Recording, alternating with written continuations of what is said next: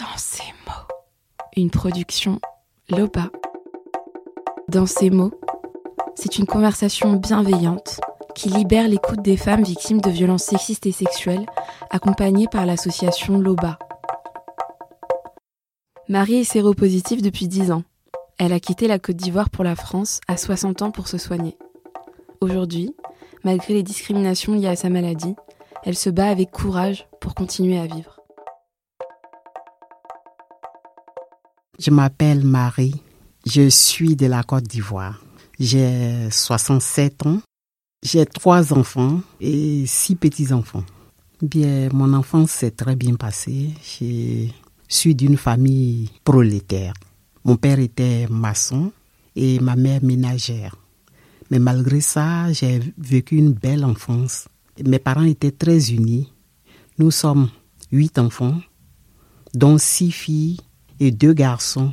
Je suis l'aîné de tous ces enfants. Notre enfance s'est très bien passée dans l'amour, la convivialité. C'était une belle famille. Et notre père était formidable parce qu'il nous incitait à aller à l'école pour réussir. À 22 ans, j'ai passé un concours pour être enseignante à l'école primaire. Il fallait s'occuper des plus petits, de mes frères et sœurs. Donc j'ai préféré travailler tôt je suis entrée pour faire ma formation. Après, je suis allée dans une école où j'ai très bien travaillé et je me suis mariée à 24 ans. Dans ce mariage, j'ai eu trois enfants. Un garçon qui est l'aîné et deux filles. Tout s'est très bien passé jusqu'au jour où mon mari est décédé à 51 ans. C'est là tout a basculé.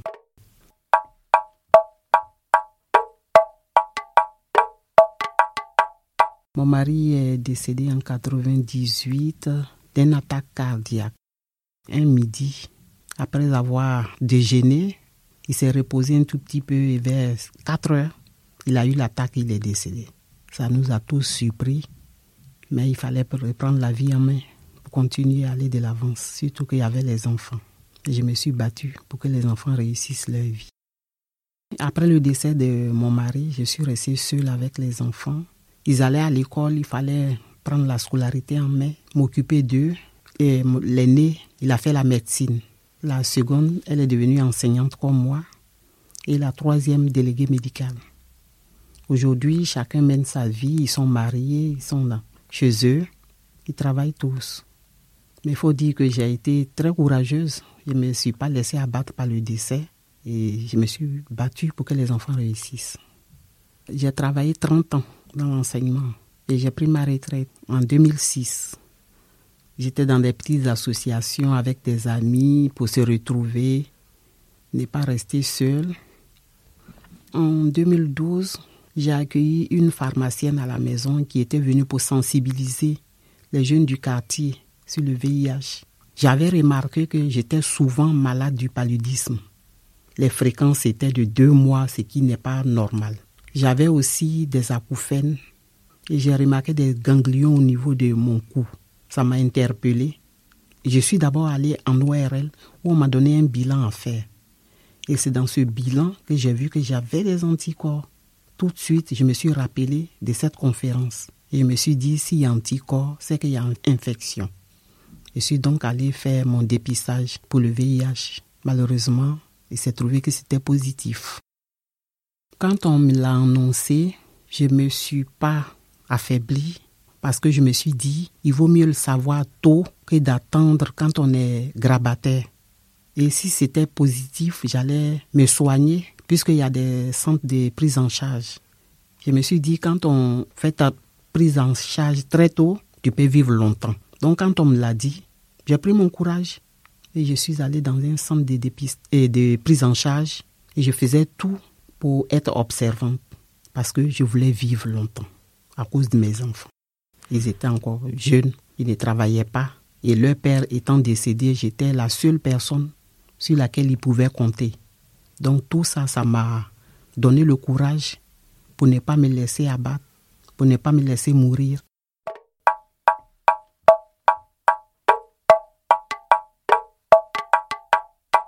J'ai fait le choix de ne pas parler de ma maladie aux enfants, d'abord parce qu'ils n'étaient pas autonomes, ils dépendaient de moi.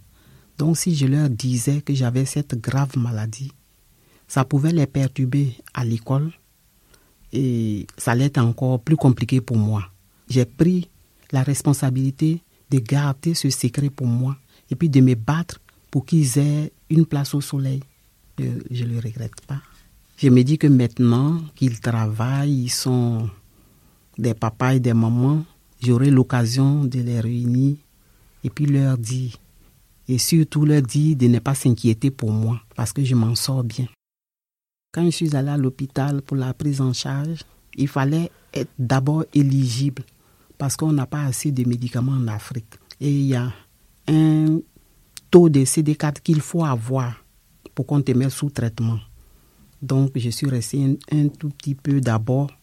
On m'a mis sous traitement. Mais quand on a des maladies opportunistes, quand il y a des radios à faire, c'est à la charge du malade. C'était un peu compliqué, il n'y avait pas assez d'argent. Donc on m'a montré une clinique. Cette clinique est dirigée par le docteur Henri Chénal, un Français, lui-même infecté par le VIH aussi. Et je suis allé dans cette clinique. Il fallait payer un carnet bon, qui était abordable pour moi. Et c'est pour toute l'année. Dès que tu achètes ce carnet, tu as tes deux bilans de l'année. Chaque six mois, le traitement était gratuit. Le problème, quand tu as d'autres maladies, les maladies opportunistes, les radios à faire, c'est à ta charge. Mais je préférais là-bas parce que c'était mieux. Donc, euh, j'ai fait ma prise en charge là-bas jusqu'à ce que je quitte la Côte d'Ivoire.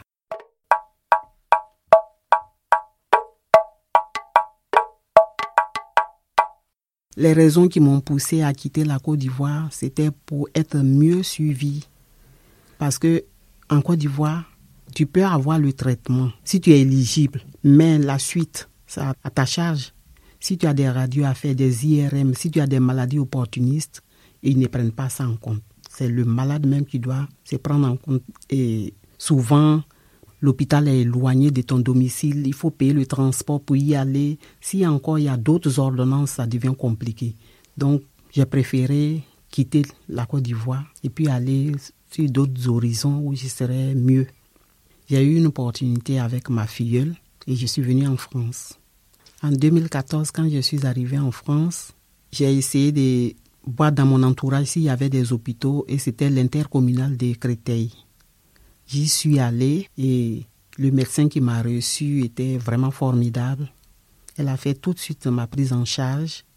Elle m'a confié un groupe de paroles même au sein de l'hôpital. Et ce groupe de paroles m'a beaucoup aidé. C'est après ça que l'assistance sociale de l'hôpital m'a aidé à constituer mon dossier pour le titre de séjour que j'ai déposé à la préfecture de Créteil et je l'ai obtenu.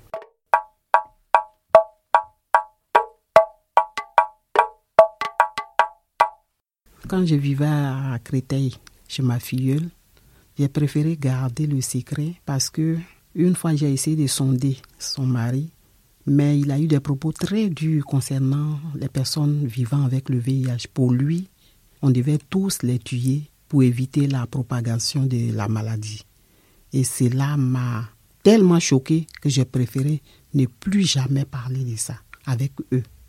Et c'est comme ça que je suis restée dans mon secret. Par contre, j'allais à l'hôpital. Je faisais tous les examens. Quand je vais à l'hôpital, je leur faisais croire que c'est surtout pour les acouphènes. Et c'est comme ça, j'ai vécu avec eux. Le plus dur quand on vit avec le VIH, c'est dire ou ne pas dire. Parce que quand on vit avec des gens qui ne peuvent pas comprendre la maladie, pour moi, je préfère me taire. Parce qu'ils vont t'apporter des coups qui vont encore t'affaiblir. Si c'est des gens qui comprennent, qui savent comment ça fonctionne, qui peuvent t'encourager à mieux vivre, tu peux le dire. Quand je vois que ce sont des gens qui comprennent rien, qui ne veulent rien apprendre, je préfère me. Quand on vit avec le VIH, c'est pas facile. Parce qu'il y a l'entourage. Les gens, pour eux, le VIH, c'est tout de suite la mort. Ils ont peur d'être contaminés pour eux. Ils pensent que vivre avec un séropositif, tout de suite, on est atteint du VIH. Même quand on mange avec le séropositif, pour eux, peuvent être contaminés.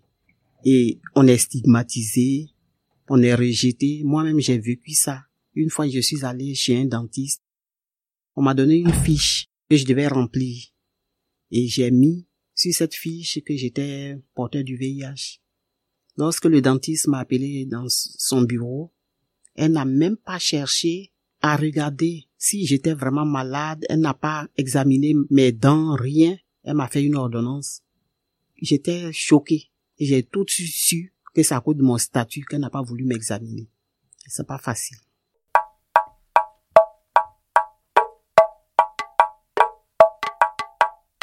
Le VIH bloque beaucoup dans les relations affectives. Moi-même, je l'ai vécu ça. J'ai fait la rencontre de quelqu'un qui était bien, qui m'aimait, qui voulait aller loin dans nos relations. Mais comme je n'avais pas envie de lui dire, je ne savais pas comment il allait prendre. J'ai préféré rompre la relation. Il s'est même demandé pourquoi je ne voulais plus, mais comme je ne pouvais rien expliquer, j'ai arrêté. Et c'est compliqué, parce que quand tu fais la rencontre de quelqu'un, tu ne sais pas s'il faut dire, s'il ne faut pas dire. Si tu dis, tu ne sais pas comment la personne va prendre. Il y en a qui, qui te rejettent automatiquement. Donc pour éviter les frustrations, je préfère me taire. Et puis arrêter. C'est compliqué quand on vit avec le VIH. Malgré tout ce que je viens de raconter, j'ai quand même rencontré de belles personnes dans ma vie, surtout à l'hôpital de Créteil. Cette dame médecin qui me suit, elle est formidable. Elle m'a accepté telle que je suis. Elle me donne souvent des conseils. Elle veut même que je me marie. Et on en rigole un peu. C'est à l'hôpital des Créteil que j'ai rencontré des médiatrices de Icambéré qui m'ont donné l'adresse de cette association. J'y suis allé. L'accueil a été formidable. Et depuis toujours, je suis dans l'association. Là-bas, c'est comme on l'appelle, un village pour nous à Ikambéré, on se sent mieux parce que on peut dire tout ce qu'on pense et on profite aussi des témoignages des autres. On apprend beaucoup. Elles prennent soin de nous. Nous avons plusieurs activités le sport, la couture, l'esthétique et il y a à manger du lundi au vendredi tous les midis. Donc, quand nous faisons des courses, entre midi et deux, on peut faire un tour à Ikambéré, puis bien manger et partir à la maison. À Ikambéré, vraiment, je me sens une personne vraie. Parce que je peux dire tout ce que je veux, je m'amuse. Je suis avec des gens qui sont comme moi, dont il n'y a pas de secret, il n'y a pas de tabou. On s'exprime comme on veut, avec la joie de vivre. C'est ça, Ikambéré.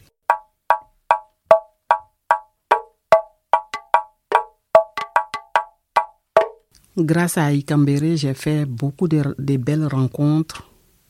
Parmi les activités que j'ai citées, j'ai oublié la partie danse thérapeutique qui est dirigée par Bolewa. Vraiment, ce petit groupe m'a beaucoup apporté. Parce que tous les lundis, nous nous retrouvons entre femmes. Au départ, il y a des tristesses. Mais quand on se met dans la danse, on danse, on danse, on se défoule, on exprime tout ce que nous avons en cœur. Et puis à la fin, la joie, tout le monde se sépare dans la joie. C'est vraiment formidable. C'est une vraie thérapie, ce petit groupe. Depuis le 2 février 2021, grâce à Ikambere, qui m'a monté un dossier pour le relogement, j'ai eu un appartement à Tremblay en France, où je me sens très bien. Et dès que j'ai eu le logement grâce à ma filleule, j'ai pu avoir tout l'équipement. Elle a tout acheté. Ça a été vraiment une belle surprise pour moi parce que j'étais beaucoup inquiète. Je me suis demandé comment j'allais équiper la maison, tout et tout, mais ça a été une belle surprise. Tout a été mis, elle a tout acheté, le frigidaire, la machine à laver, le micro-ondes, un placard, une commode, vraiment. Je lui dis merci, merci. je suis trop contente. Et Là, je me sens bien dans ma maison, je suis libre maintenant. Mes amis peuvent venir me voir, passer le week-end avec moi, c'est vraiment formidable. Depuis que je suis en France, j'ai fait des sorties d'école. J'étais d'abord avec une première famille, ça s'est très bien passé. Je vais chercher les enfants à l'école, à leur sortie d'école. On va au parc, ils s'amusent. Et ensuite, on rentre à la maison. À la maison, les enfants, je les aide à faire les devoirs. Ensuite, ils prennent le bain, ils, prennent leur dîner. Quand les parents arrivent, je vais. Je retourne chez moi. Aujourd'hui, je suis avec une deuxième famille. Ça se passe très bien aussi. Et c'est formidable parce que moi, j'aime bien les enfants. Quand je suis avec eux, je me fais enfant aussi et tout passe. Ça se passe très bien. Quand on traverse une euh, grave maladie, il faut avoir beaucoup de courage. Voir la vie du bon côté et puis être observant. Respecter ce que le médecin te dit. Parce que ta vie tient au traitement. Et surtout, pour moi, il faut avoir foi en Dieu. C'est important. Le côté spirituel. Donc, être spirituel, courageux, observant et puis positif. C'est important. Quand on apprend pour la première fois qu'on a le VIH, on se dit que c'est fini. On va mourir. Donc, c'est pas facile. Il m'est arrivé de rencontrer une dame à l'hôpital à Abidjan qui venait d'apprendre son statut. Elle était dévastée. Elle pleurait à chaudes larmes. Et elle, elle a osé me dire qu'elle allait faire à manger si elle arrivait à la maison, mettre du poison dans la nourriture et puis manger avec ses enfants pour mourir. Elle voulait finir avec sa vie parce que pour elle, il n'y avait plus d'issue quand on a le VIH. Je l'ai laissé bien pleurer d'abord. Et puis pour qu'elle soit sûre qu'avec le VIH, on peut espérer vivre longtemps, je lui ai d'abord dit de me regarder, que moi j'étais aussi comme elle. Elle ne croyait pas. Je lui ai dit oui, je suis séropositive. Et ça fait bien longtemps, mais je vis. Elle ne croyait pas. Je l'ai emmenée dans l'association et j'ai appelé une dame qui en son temps vivait avec le VIH depuis 20 ans. Et cette dame a témoigné devant elle. Elle était surprise. Mais je vous assure que quelques mois après, on ne pouvait plus la reconnaître. Elle s'est embellie et elle a pris goût à la vie on lui a trouvé même une activité génératrice de fonds pour qu'elle puisse avoir des revenus, s'occuper de ses enfants. Et sa vie a changé.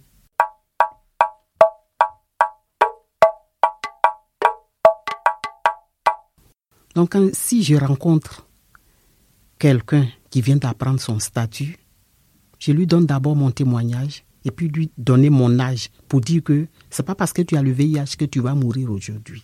Mais il faut avoir du courage il faut être combattant. Espère, aie foi en Dieu et accroche-toi à la vie. Prends bien tes médicaments. Tu vas vivre longtemps comme des personnes qui n'ont pas le VIH. Tu vas avoir la même espérance de vie qu'une personne normale. Pour supporter la maladie, il faut être courageux d'abord. Et puis, ne pas être dans le déni, c'est-à-dire accepter la situation telle qu'elle vous arrive. Si vous n'acceptez pas la maladie, vous allez être dans le déni et puis tout en pleurnicher. Il faut l'accepter d'abord. Si vous l'acceptez, ça peut vous donner le courage de bien mener votre vie et bien prendre votre traitement. C'est important.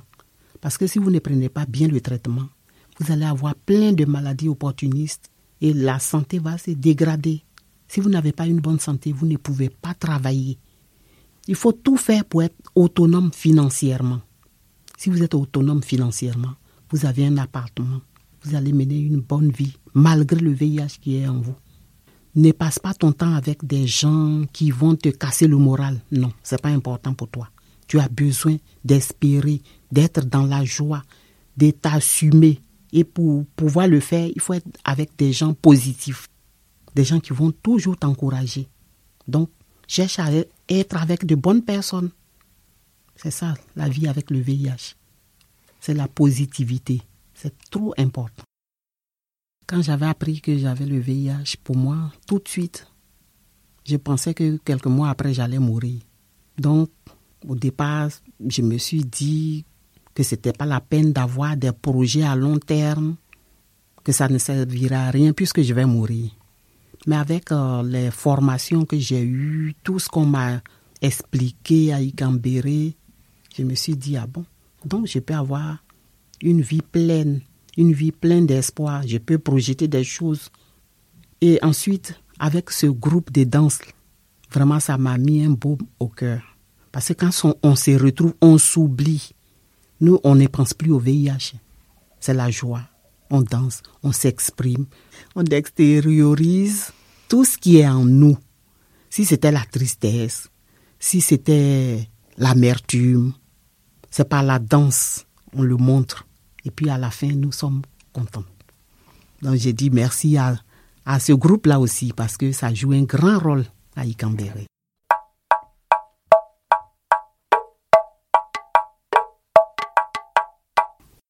Dans deux ans, jusqu'à 2024, je demande à Dieu de m'aider à avoir une belle petite maison dans mon pays.